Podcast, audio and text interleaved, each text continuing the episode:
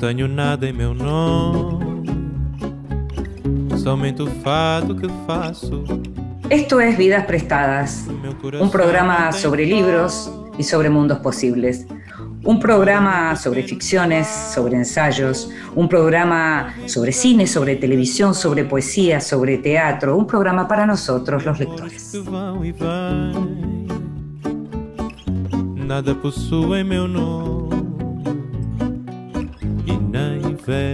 Nada. Y a los lectores nos gusta leer en silencio y solos, pero también nos gusta que nos lean en voz alta.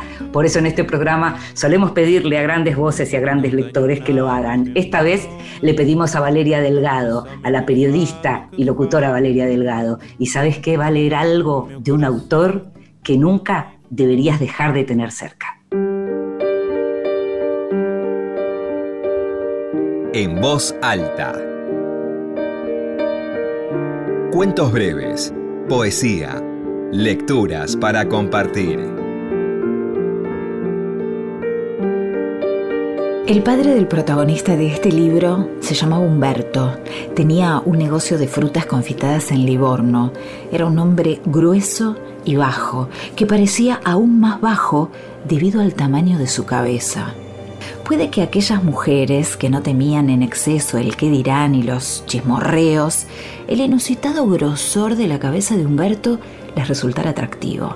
Sugería obstinación, autoridad y vehemencia. La mayoría de las mujeres pertenecientes a la clase mercantil de Livorno o Pisa eran muy apocadas. Entre ellas, por lo tanto, Humberto tenía fama de monstruo. Lo llamaban la bestia, un término justificado en principio por la tosquedad de Humberto, su mirada lasciva y su arrogancia, pero que conservaba, no obstante, en el uso que le daban, una medida suficiente de su significado más primitivo para fomentar y reprimir la atracción que inconscientemente sentían por él. Era significativo a este respecto que nunca lo llamaran la bestia delante de sus maridos. El apodo estaba reservado para las conversaciones puramente femeninas de por las tardes. Comienzo de G, novela de John Berger.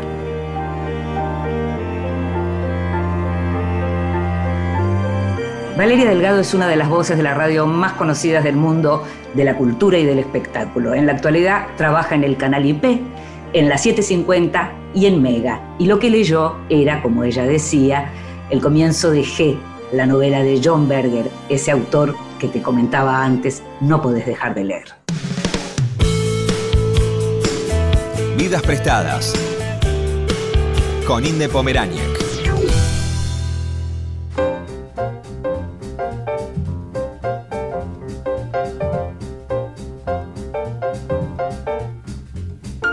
Agustina Larrea nació en 1982. Es periodista y es también profesora de periodismo. Con su trabajo pasó por diversas redacciones, como Barcelona, Perfil, Buenos Aires Herald, Infobae, y hoy escribe en el diario.ar, donde produce la sección semanal Mil Lianas con recomendaciones culturales y donde también escribe notas vinculadas a la cultura. Tomás Balmaceda nació en 1980, es doctor en filosofía, periodista y docente.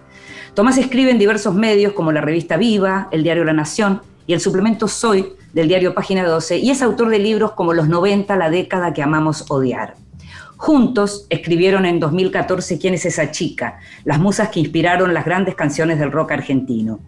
Son también dos de los periodistas más inteligentes y atractivos de su generación y dos de las personas más profesionalmente curiosas que conozco. Recientemente publicaron Antártida, historias desconocidas e increíbles del continente blanco, publicado por Ediciones B un muy buen libro de divulgación sobre uno de los territorios más fascinantes del planeta. Te invito a que escuches la primera parte de la conversación con Agustina Larrea y con Tomás Balmaceda.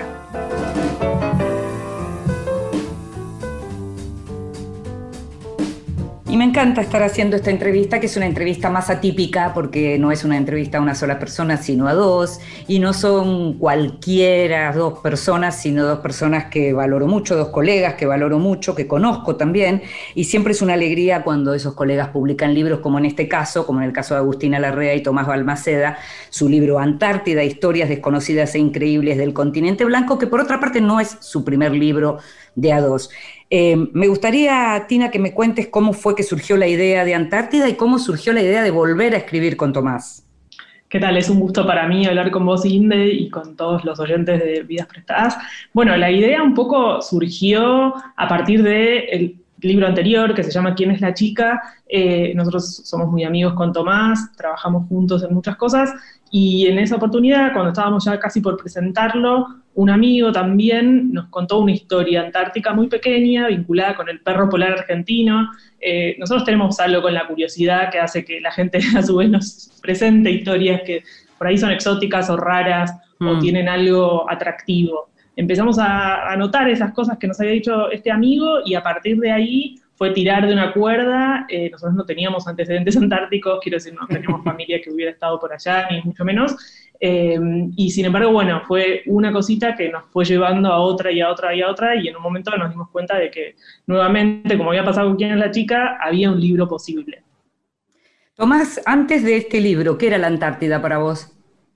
Uf, un misterio. Eh, a mí siempre me gustaron de chico los, las series, me siguen gustando las series, las películas sobre el espacio, y una vez había leído que lo más parecido que había al espacio en, este planeta era la Antártida, así que ese era como el... Mm el, bichito que me había picado eh, de, un chico que como supongo que quizás ustedes dos o otros que nos están escuchando soñó alguna vez con ser astronauta, ¿no? Y eso es lo que yo tenía en mi cabeza, como un territorio realmente muy diferente y, distinto a todo, eh, pero bueno, los detalles no, no los conocía.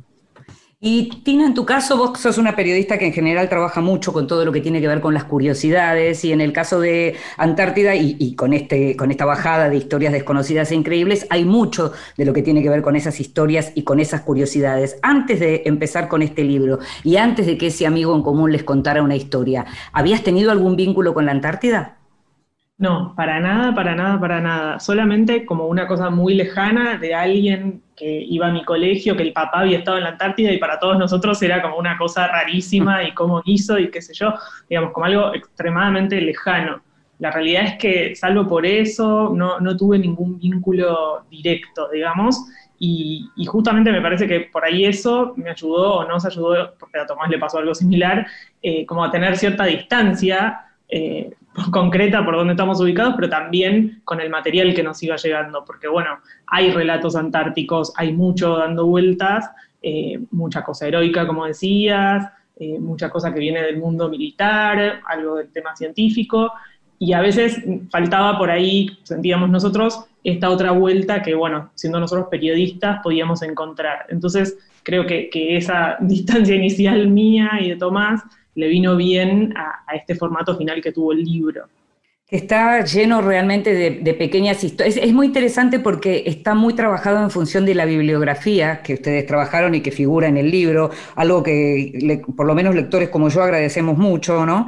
Que es el tema de las fuentes, que, que, es pensar que un libro puede ser un libro de divulgación periodística y puede ser trabajado con rigor y ahí están esas fuentes.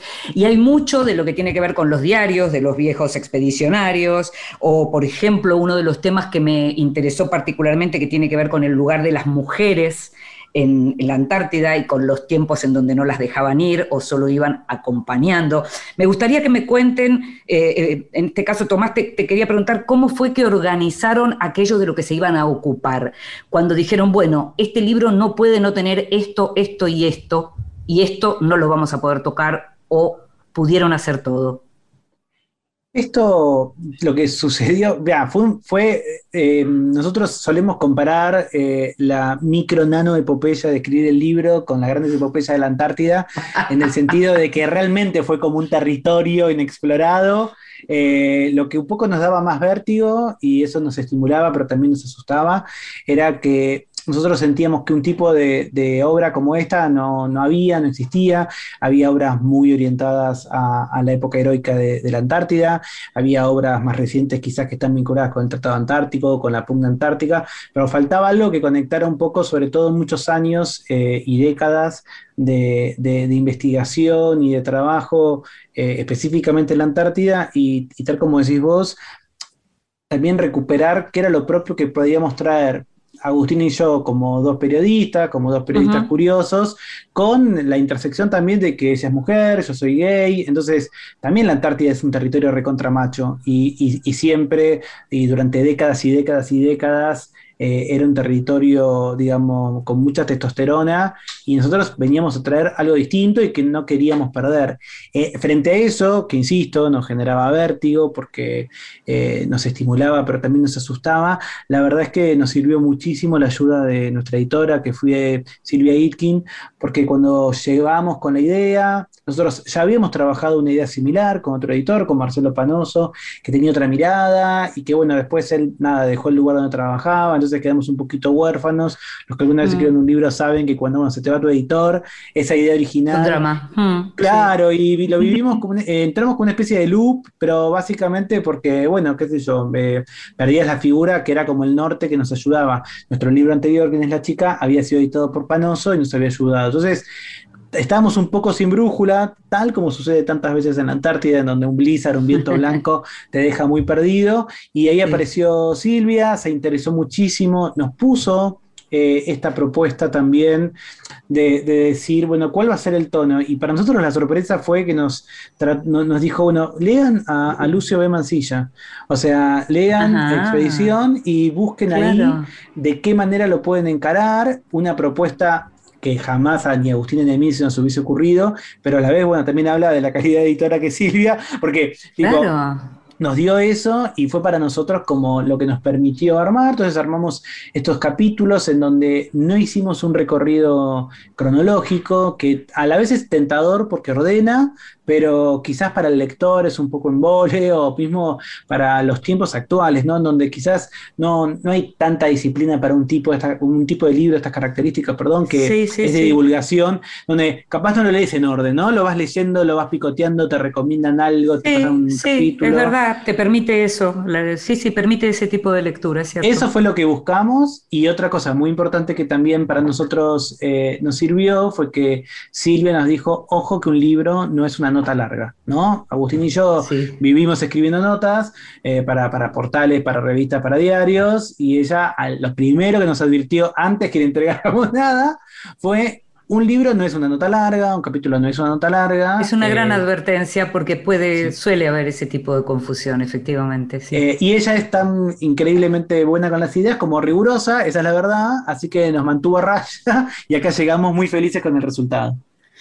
Tina, cuando hablamos de la era heroica o la edad heroica con la Antártida y hablamos de esos expedicionarios que iban dejando sus anotaciones en, los diarios y, la reconstrucción que se pudo hacer de todo eso, incluso en el caso de, algunos textos que quedaron como ocultos y aparecieron muchos años después, en, en diversos momentos ustedes mencionan algo de eso, hay un momento que hay un tema que yo pensaba, esto es muy Tina Larrea, que es una especie de reality de la Antártida, que es cuando se ponen a competir a ver quién llega primero en esa, en esa primera etapa.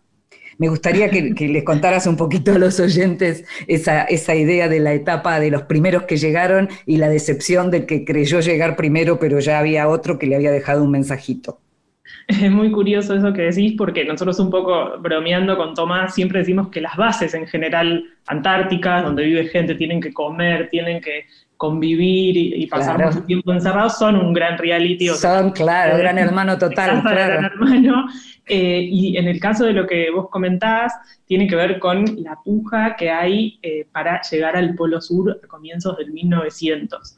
Eh, eso, digamos, tiene que ver con centralmente dos grandes exploradores, uno es Scott, un británico, y otro es Amundsen, que viene de Noruega, ambos quieren ser, como en muchos casos ocurre, el primero que, ¿no? En este caso eran los primeros que querían hacer eh, base o pisar eh, el Polo Sur específicamente. Y entonces empieza una carrera que tiene mucho de tragedia, tiene mucho de también esta masculinidad que mencionaba Tomás, ¿no? De ser el primero, el que le avisa. Eh, pensemos que para estos tiempos los exploradores todos tenían como una especie de sponsor o de coronas detrás de, entonces todos querían ser los que de algún modo quedaban bien con su jefe, eh, y eso ocurre, y está bastante registrado, como decís vos, en diarios, eh, y bueno, finalmente por muy pocos días son los noruegos los que llegan antes. Amundsen tenía la idea en realidad de llegar al Polo Norte, cuando a mitad de camino se entera de que alguien ya había llegado, decide reencauzarse y enfilar para el sur a mitad de camino. Y lo hace porque además sabiendo que estaban estos otros británicos ahí eh, camino al, sur, dice, bueno, voy a, a buscar todo lo posible, voy a de alguna manera mejorar, hay que pensar que estamos hablando de, esta era heroica eh, que, digamos, con, la que todavía... Donde no, les avisaban por WhatsApp, digamos. claro, sí, sí, sí, porque después viene la, era mecánica, que es después de la Primera Guerra, pero en ese momento todo es muy rústico, van con animales, casi todas las embarcaciones, eh, hay que pensar que la ropa, digamos, en el caso de los británicos, tuvieron la mala idea de llevar cosas de lana, entonces se mojaban y pesaban más y eso los complicaba terriblemente. Los, eh, la exploración comandada por Amundsen fue un poco más, digamos, estratégica y pensó en cosas distintas y fue así que llegaron antes. Pero bueno, toda esa carrera tiene esto, digamos, de la masculinidad y también de la heroicidad, que es un momento del mundo también, ¿no? A comienzos del 1900. Hay una parte que tiene que ver con el sexo, con, porque es una, claro, de las, grandes curiosidades que tiene los que no están allá es cómo se arreglan eh, en, términos sexuales los expedicionarios, qué pasa si hay mujeres y no hay mujeres, si, qué pasa en términos también de, homosexualidad o qué pasaba cuando la homosexualidad no era algo que fuera socialmente admitido en ese lugar. Bueno, todo eso tiene un espacio interesante en el libro de ustedes, pero hay, Tomás, un momento muy interesante que tiene que ver con el pingüino Adelia, que es una de esas cosas que quedaron ocultas por años, porque el hombre que tomó nota de lo que pasaba con el pingüino Adelia no podía creerlo. Exactamente. Eh, digamos, como todo el eh, el mundo antártico también está cruzado, como viste, lo, está señalando vos, Inde, también por las propias intersecciones que tienen las personas y los propios prejuicios. Y a la vez hay un poco, un poco de morbo. Nosotros cuando empezamos a, recopilar toda esa información sobre distintas cuestiones de la Antártida, em, en, los, en, los, foros del estilo Forchan o Taringa, digamos, esos foros digamos, más colectivos, uno de los grandes debates era ¿Cuándo se tuvo por primera vez sexo en la Antártida? Ese es el debate, ¿no? Y se buscaba, se buscaba. Entonces, bueno, investiguemos, digamos, a ver qué onda, a ver si hay algo eh, interesante para, para, para verlo. Eh, ¿Y qué pasaba? Todos se apuntaban a, ok, la primera vez que hubo una mujer en la Antártida. Y si esa mujer era de estado soltera, porque todas las veces, como vos contaste recién, que entraron mujeres durante las primeras décadas eran en, o escondidas o a título de la mujer de la esposa de... Ahora, a la vez, cuando leíamos, eh, por ejemplo, la vida cotidiana, nos enterábamos que era muy común, sobre todo como contaba Agustina, hasta la edad mecánica, es decir, hasta más o menos 1940, que eh, la mejor manera, la manera más, eh, digamos, eficiente para poder eh, mantenerse con vida en la Antártida era bolsas de dormir que estaban hechas con piel de oso o piel de lobo dada vuelta, es decir, que, que, los pelitos quedaban del lado de adentro. Y lo más cómodo era que vos, que dormir de a dos con un compañero. Y desnudos.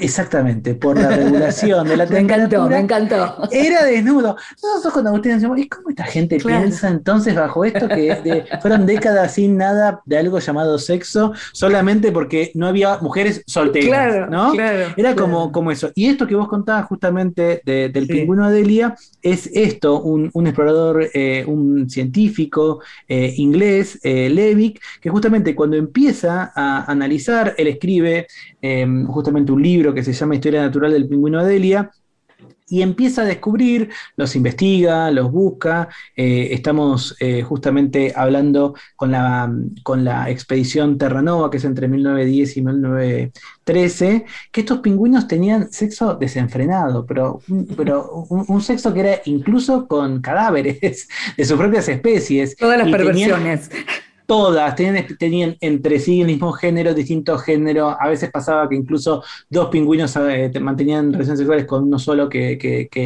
actuaba como receptor de eso. Y era tal el, estupor y la idea de que eso era inconcebible, ¿no? Eh, tantas veces que pasa, ¿no? La ciencia cruzada por la moral de la época, que lo negaron lo negaron y les parecía que había un problema, que había una locura, eh, pero bueno, tiene eso la Antártida, ¿no? Que incluso cuando uno piensa, y hasta el día de hoy, de hecho nos pasó con Agustina eh, algo, algo interesante, el libro está cumpliendo su, primer mes en librerías, estamos súper contentos con las repercusiones, y también muchas personas que eh, a lo largo del tiempo todos descubrimos que hay muchos locos y locas de la Antártida, y estoy seguro que en la audiencia de vida prestada va a haber un montón que están en este momento también como locos, porque es un tema que, que apasiona, empezaron a aparecer nuevas historias, y entre las nuevas historias, alguien muy bien nos pregunta, porque obviamente sigue siendo un problema em, eh, de alguna manera de las bases, que hay ciertos tratamientos o ciertos cuidados de salud que se pueden cumplir y otros no porque son más difíciles por un tema de instrumental, de accesibilidad, de profesionales. Entonces, en general, por ejemplo, en Argentina se sugiere que las mujeres viajen con un DIU o con algún tipo de, em, de método anticonceptivo para evitar no, el embarazo, en tanto que si hay un embarazo de emergencia o algún tipo de inconveniente, es más complejo de abordar allá. Vamos, a hablar de la, vamos a hablar del tema de la salud, porque es algo que les quería preguntar, porque me, enganché muchísimo con lo de la primera cirugía. Pero los invito a que escuchemos música y enseguida continuamos hablando de este libro fascinante que se llama Antártida.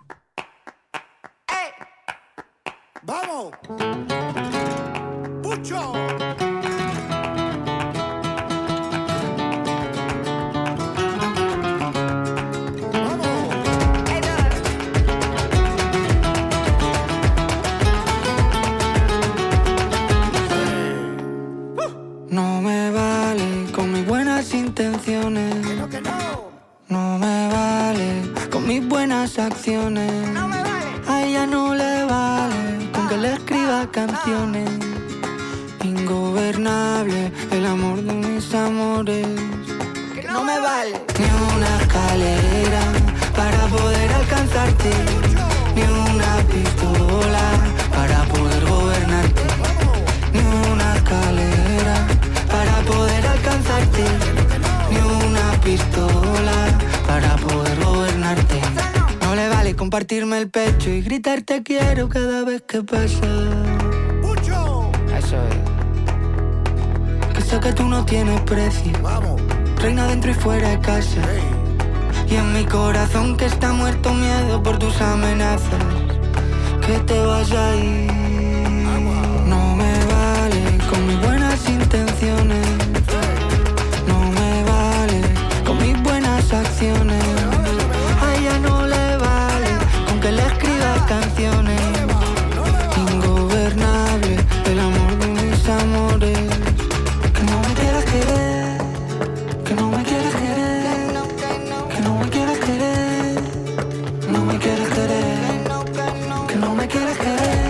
Estamos escuchando Ingobernable por Zetangana y los Gypsy Kings del disco El Madrileño, que algunos llaman el disco en español del año. El extranjero. Libros de los que se habla en el mundo.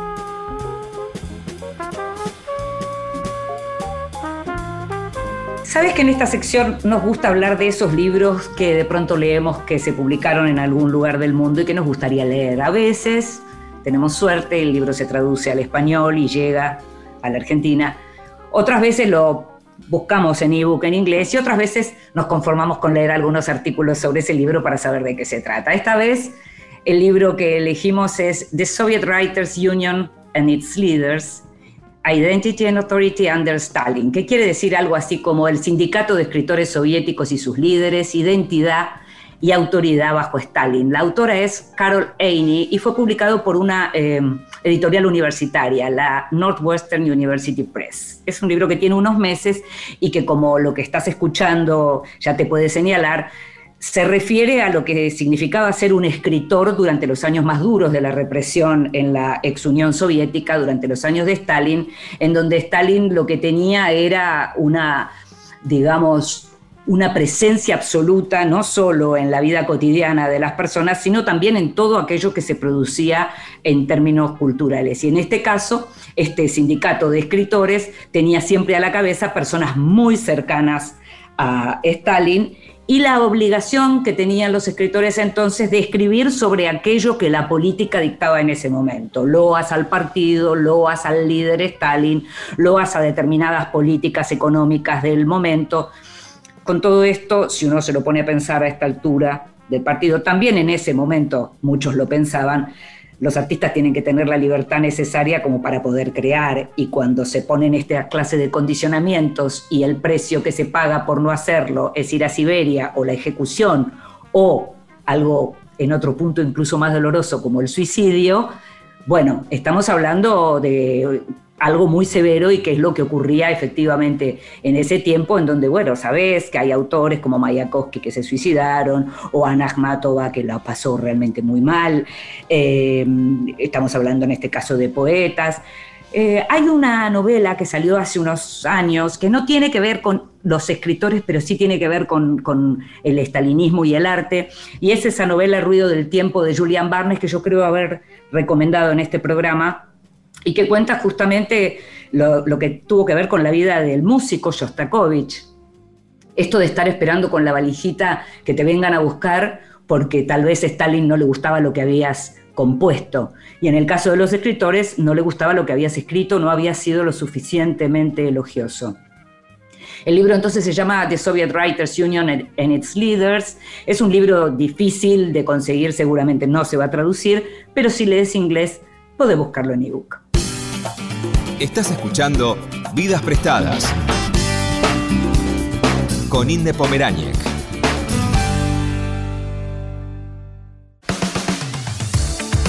Continuamos en Vidas Prestadas.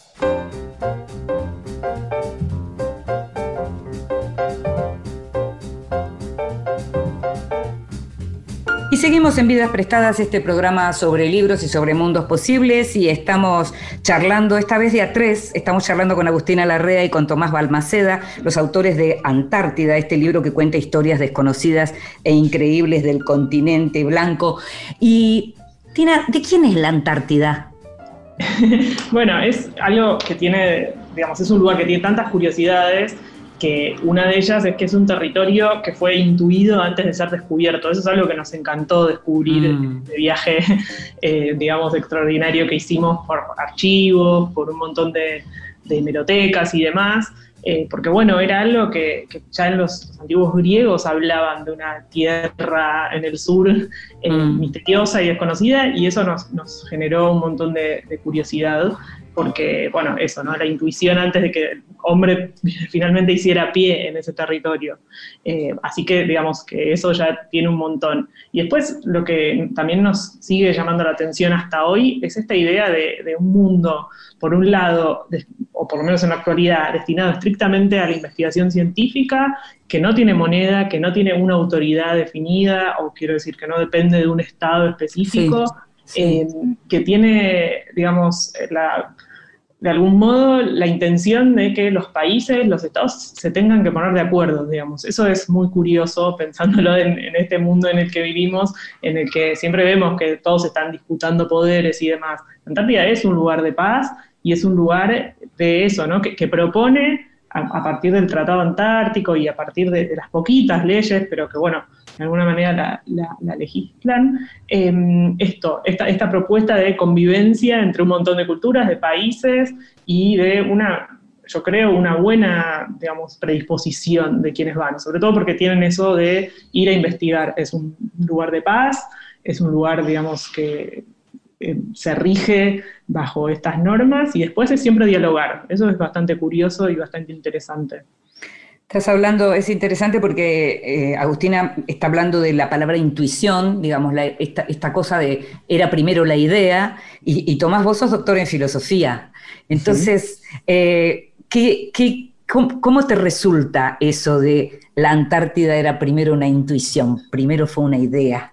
Nada, nos, nos enloqueció, digamos, y fue como la primera vez que tuvimos como ese rayito de decir, bueno, ok, por este lado tenemos que meternos porque hay algo que no se contó. Eh, y es increíble porque ya en, la antigua Grecia, eh, los primeros mapas, uno también, ¿no? Como que eh, quizás le queda la idea, que ya no sé si es que lo aprendí en la escuela o es que me dijeron que lo aprendí en la escuela, de que antes, viste, para todo el mundo antiguo la Tierra era plana y que estaba arriba de una tortuga o que en los bordes las cosas se caían sí, sí, creo que cuando yo era chico no me imaginé que en 2021 íbamos a estar conviviendo con gente que sí cree que es plana la Tierra, pero vamos a dejar de. Esa no la esperábamos. Sí, es otra cosa realmente nada, nos sorprendió la historia, pero eh, sí es interesante que en los distintos, digamos, acercamientos que hubo a, entender cómo era eh, el planeta o el territorio, mm, ya los Ptolomeos, los primeros eh, geógrafos o cartógrafos de, la historia, ya empezaron a, sospechar que no podía ser que el mundo terminaba en un momento y no había nada más abajo, que tenía que haber una continuación. Y ahí aparecen entonces estas ideas. Lo que pasa es que la Antártida algo de lo que de, su misterio es que nos costó muchísimo tiempo. Eh, sí, es un buen debate tratar de entender quién fue el primer ser humano que aunque sea vio la Antártida. Mm. Se calcula que es posible que se haya sido en el siglo XVIII, algún barco ballenero que se haya perdido, que haya terminado eh, arrastrado por el oleaje, porque es una zona que está muy protegida por la naturaleza. Nosotros solemos decir que es como una mala anfitriona, porque ella te deja entrar a los que ella quiere y solamente deja salir cuando ella quiere. No es como un buen anfitrión que te recibe y que después si usted quiere ir te puede decir. Nada de todo eso cumple la señora Antártida porque es realmente una anfitriona fatal y para poder conocerla hubo que, tuvo que tuvieron que pasar muchos siglos hasta que pudiésemos contar con los instrumentos, con los vehículos necesarios para superar los desafíos que, impone. Ahora, hay partes de la Antártida que no tenemos ni siquiera imágenes satelitales claras, que nunca tuvieron a un ser humano caminándolas hoy, en 2021. Y una de las cosas que veía era hasta qué punto también está atravesado lo que tiene que ver con nuestros viajes, nuestras expediciones, nuestras bases en la Antártida por la cuestión política, ¿no? Pensaba en Pujato y pensaba en la política, en la heroicidad, pero también en la traición, o lo que podría ser la traición, ¿no? Que forma parte también del libro.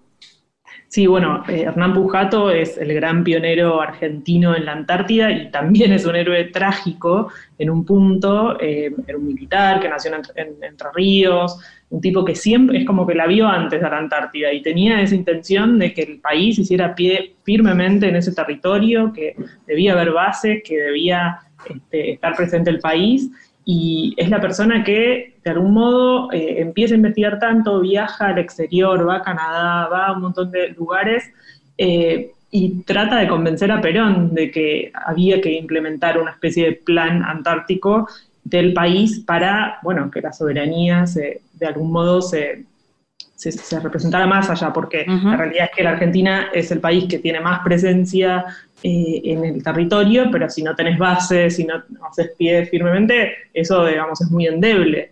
y entonces es. la persona que justamente en, una oportunidad, él estaba como una especie de delegado eh, militar, en el exterior, se encuentra en un cóctel con Eva Perón, eh, empieza a charlar de esto, los dos muy aburridos en ese lugar, este, y le comenta de esta situación, finalmente logran acceder a que Perón escuchara esta propuesta, esta idea de Y empiezan a, bueno, a, planear esto y empiezan las primeras bases. Pero bueno, llega el 55, eh, a Pujato obviamente lo corren y todo ese plan queda un poco corrido y él queda muy relegado lamentablemente porque era un tipo que tenía muy claro lo que quería y tenía muy claro también eh, la importancia, ¿no? Fue realmente un visionario en ese sentido. Mm. Cuando yo te hablaba de traiciones por unas pequeñas líneas que están en el libro que mencionan acerca de que el momento después con la Libertadora, en donde él se lo hace a un costado y demás, hay versiones que dirían que algunos de sus estudios terminaron en manos extranjeras, ¿no? Exactamente. sí hay sospechas de eso eh, y efectivamente mucho del trabajo, de hecho existen eh, accidentes geográficos que, descubrió Pujato. Eh, algo interesante también de la Antártida es que es, la Antártida Argentina es súper federal. Pujato era entrerriano, ah, Leal era salteño. Entonces, por ejemplo, qué sé yo, casi todo lo que descubrió Leal o, el general Leal este, se llama Güemes. el paso Güemes, la Torre Güemes. y muchas cosas que hacía Pujato tienen también nombres, digamos, de, de otros patriotas, pero sí eh, hay serias sospechas de que alguna de las de, la, de los descubrimientos que, hizo Pujato y que justamente cuando, como vos bien contás, llegó a la Libertadora y, y, no lo, y, no lo pudo certificar, fueron tomados por los ingleses y hoy tienen nombres de, de, bautizados por los ingleses y no por Claro, claro, delicadísimo.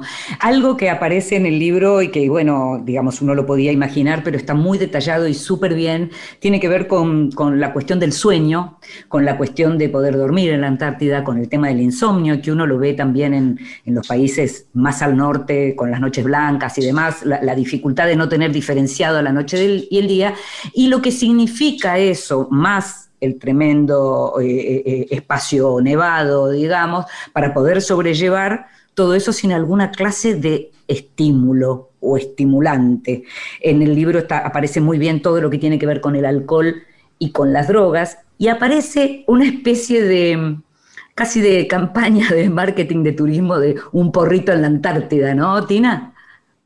Sí, eso es algo muy curioso eh, y nos reíamos mucho con Tomás porque nosotros terminamos, digamos, los últimos detalles del libro eh, ya con la pandemia declarada. Eh, de hecho, el libro iba a salir el año pasado y finalmente se postergó para este. Y nos, nos parecía curioso esto de pensarnos en un aislamiento medio urbano versus todas estas personas que nosotros o habíamos entrevistado o habíamos leído sobre ellas y demás, en un aislamiento verdaderamente complicado, aparecen un montón de, estas cuestiones que vos mencionás, digamos, en, las bases, en, la convivencia, hay personas que realmente llegan a estados muy difíciles eh, psicológicos.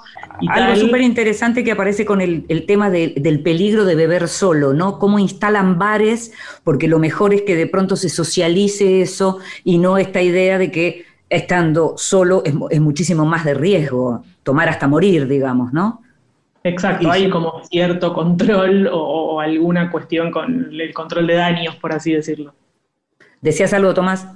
No, no, 100%. O sea, eh, la verdad es que la, proporción de personas que tienen consumo problemático de alcohol en la Antártida eh, está por las nubes comparado con cualquier otra región del planeta. Y ahí está también esa, esa decisión de, después de varios accidentes, un par los nombramos, a diferencia de lo que puede suceder en cualquier otra parte del mundo, si uno toma un poquito de más y quizás sale afuera a tomar aire, no es tan peligroso como cuando uno sale a tomar aire afuera en la Antártida, y ha pasado, ¿no?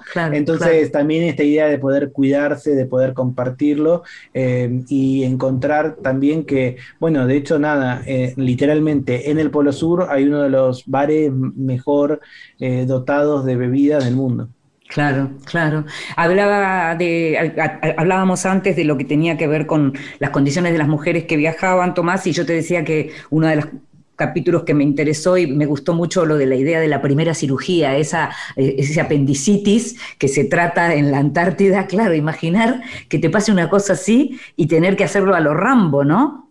Totalmente, eh, y eso se, ve en varias ocasiones. Lo que quizás en otros continentes es sencillo, en la Antártida se vuelve un problema, una, expedición, una misión eh, rusa eh, que estaba nada en plena invernada, es decir, que era, era imposible o muy difícil que un barco o un avión fuera a rescatarlos. El médico de la base empieza a sentir dolores abdominales que él se va dando cuenta que básicamente es una apendicitis y que si no lo trata rápido eh, puede llegar a ser mortal, así que tiene que organizar toda una, una, ingeniería para que sus compañeros lo ayuden a él mismo, porque un tipo de, de intervención que sus compañeros que no tenían formación médica no podían hacer, que él mismo se operara, obviamente sin anestesia, porque si estuviese con anestesia iba a ser imposible operarse, y en el medio esta presión de Rusia, ¿no? Porque cuando Mm. intentaron evacuarlo, no se podía evacuar por, por la invernada,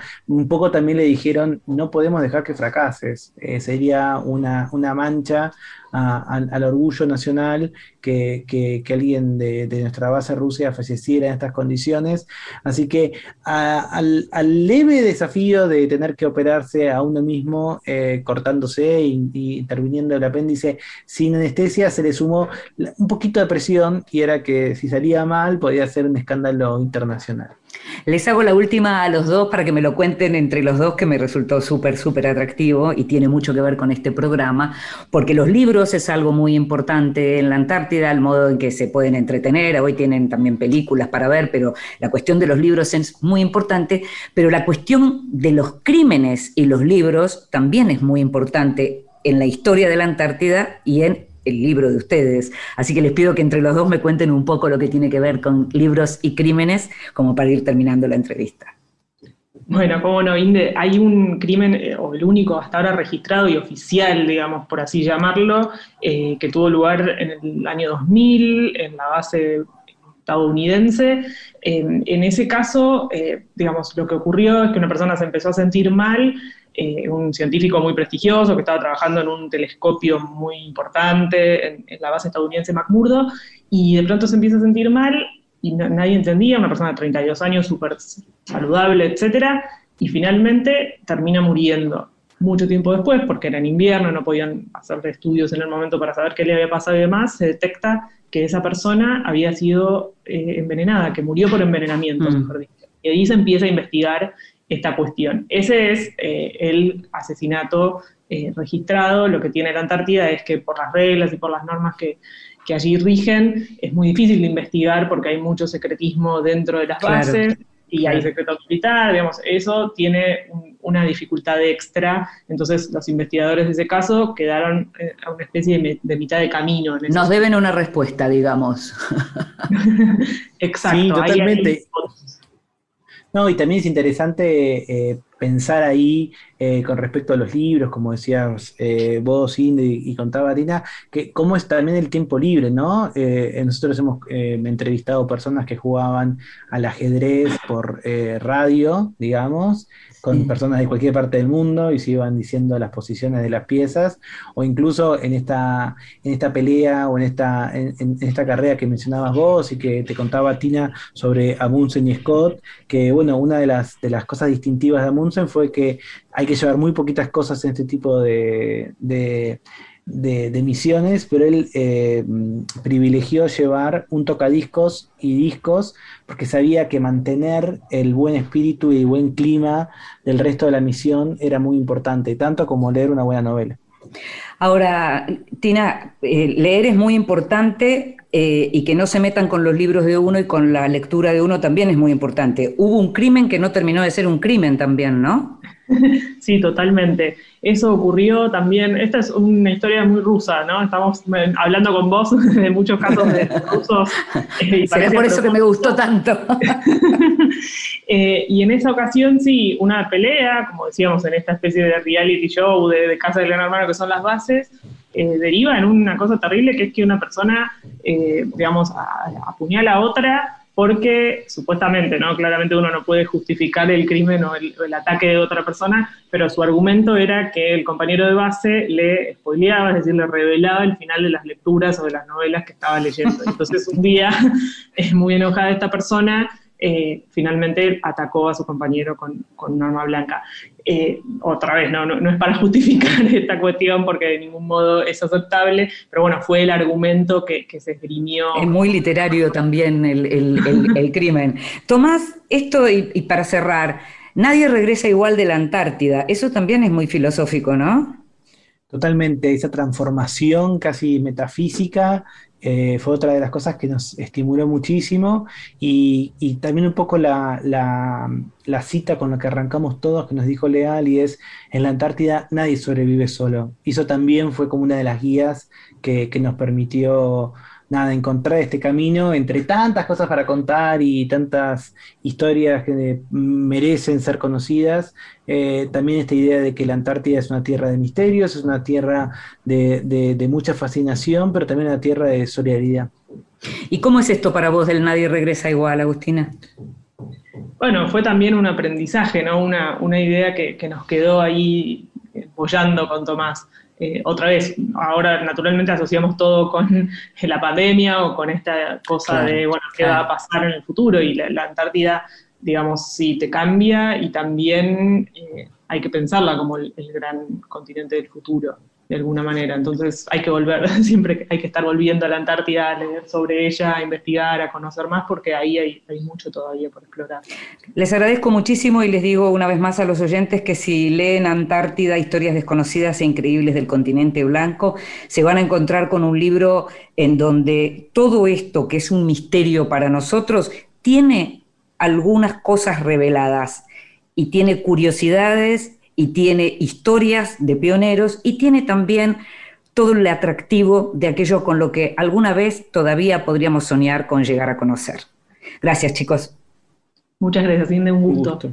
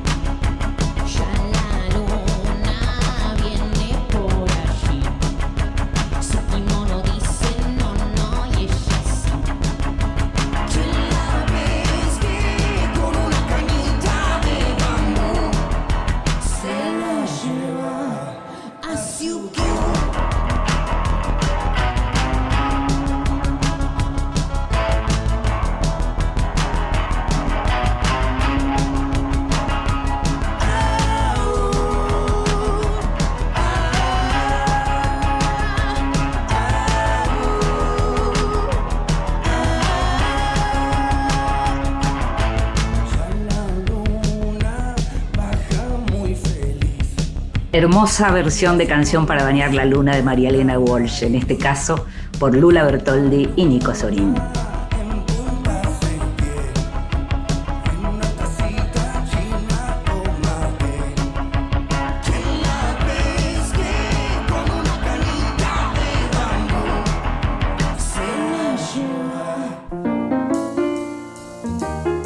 Mesita de luz.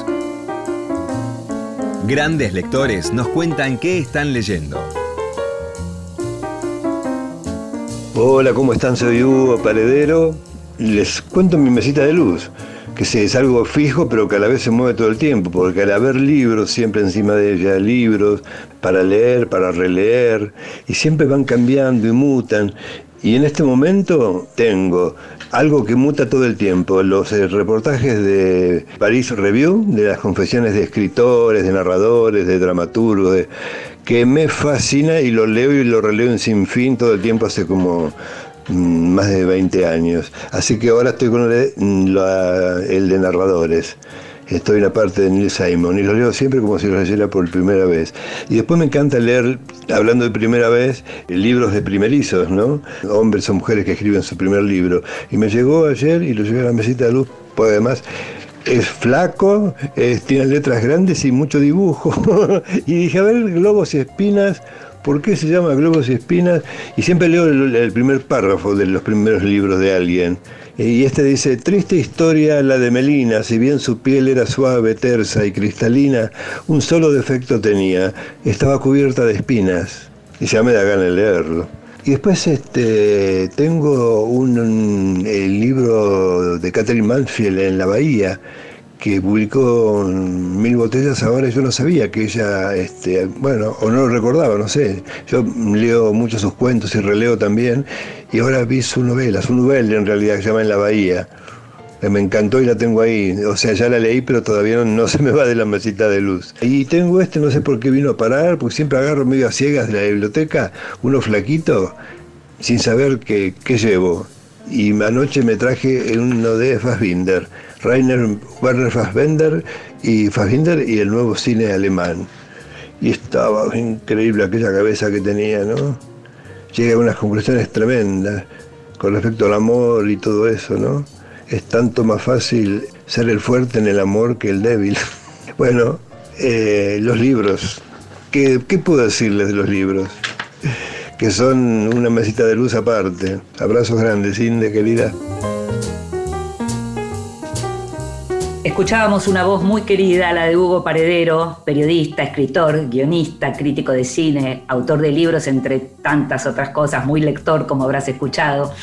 Hugo fue uno de los miembros de la legendaria revista Humor y es una clásica voz de la radio argentina desde hace décadas. En la actualidad podés escucharlo en Una nueva aventura en la 750 con Ani Ventura. Libros que sí. Títulos nuevos y no tan nuevos que son imperdibles. Hoy te quiero recomendar dos libros que me gustaron mucho, que me gustaron, que me impactaron, no solo que me interesaron. En este caso son libros que realmente me gustan por lo que proponen, por la propuesta literaria de cada uno de ellos. Uno es uno muy chiquitito, se llama La analfabeta, relato autobiográfico de Agota Christoph, la de Klaus y Lucas, esa novela que seguramente es una de las novelas más importantes del siglo XX. Y em, la publicó Alfa de Kai y llegó a la Argentina. Es un libro muy chiquitito que tiene como 11 breves capítulos. Tiene además un muy buen prólogo. El autor del prólogo es Joseph Mariana Dalsuau, que está muy bien, es muy claro. Tal vez recuerdes que Agota Christoph es esta autora húngara que tenía 20, 21 años y una bebita y un marido cuando decidieron irse de Hungría, eh, ya que hoy hablamos de lo que significaba el comunismo más duro, y llegó a Suiza y en donde tuvo que aprender la lengua francesa, llegó a la Suiza francesa, tuvo que aprender el idioma y empezar de cero, y como tantos otros autores que eh, cambiaron de lengua, cuando son gente tan talentosa, te hablo de Nabokov, te hablo de Conrad, por ejemplo, terminan haciendo una obra como muy fantástica porque es como si empezaran de cero por completo. Y en este La analfabeta, Agota Christoph cuenta un poco todo eso, cuenta lo que significó para ella, que leía desde los cuatro años, por ejemplo, volver a empezar a leer en una lengua que no conocía. Dice en un momento, cinco años después de haber llegado a Suiza, hablo francés pero no lo leo. Me he convertido en una analfabeta, yo, la que sabía leer cuando tenía cuatro años. O dice después, y esto tiene tanto que ver con nosotros los lectores, leo. Es como una enfermedad. Leo todo lo que cae en las manos, bajo los ojos, diarios, libros escolares, carteles, pedazos de papel encontrados por la calle, recetas de cocina, libros infantiles, cualquier cosa impresa. Dice también a la hora de escribir, porque ella se ocupaba de escribir y decía que escribir en esa fábrica de relojes donde trabajaba, sobre todo escribir poesía, le venía muy bien, porque había algo en el ritmo de la fábrica que le permitía concentrarse en los poemas. Dice, en primer lugar, hay que escribir, naturalmente, luego hay que seguir escribiendo, incluso cuando no le interese a nadie, incluso cuando tenemos la impresión de que nunca interesará a nadie, incluso cuando los manuscritos se acumulan en los cajones y los olvidamos para escribir otros. Esto lo dice en un momento cuando cuenta justamente cómo llegó el gran cuaderno, que es la primera novela de la serie de Klaus y Lucas, a ser publicado. El libro se llama La analfabeta, relato autobiográfico de Agota Christoph. Y después el otro libro que tengo para recomendarte, que es un libro rarísimo e inclasificable, se llama Un verdor terrible, publicado por Anagrama. El autor es Benjamín Labatut, que nació en Holanda, pero que vive en Chile. Este libro está en castellano, naturalmente, y publicado, como te dije, por Anagrama.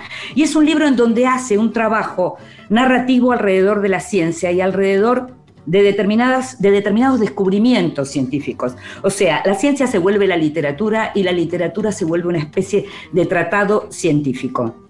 Un verdor terrible se refiere a ese primer capítulo en el que habla de un color, del color azul de Prusia, que puede ser un color que tiene que ver con las mejores pinturas, pero puede ser también el color de un veneno como el ciclón B que se ponía en las cámaras de gas en Auschwitz. El libro se llama Un verdor terrible de Benjamin Labatut.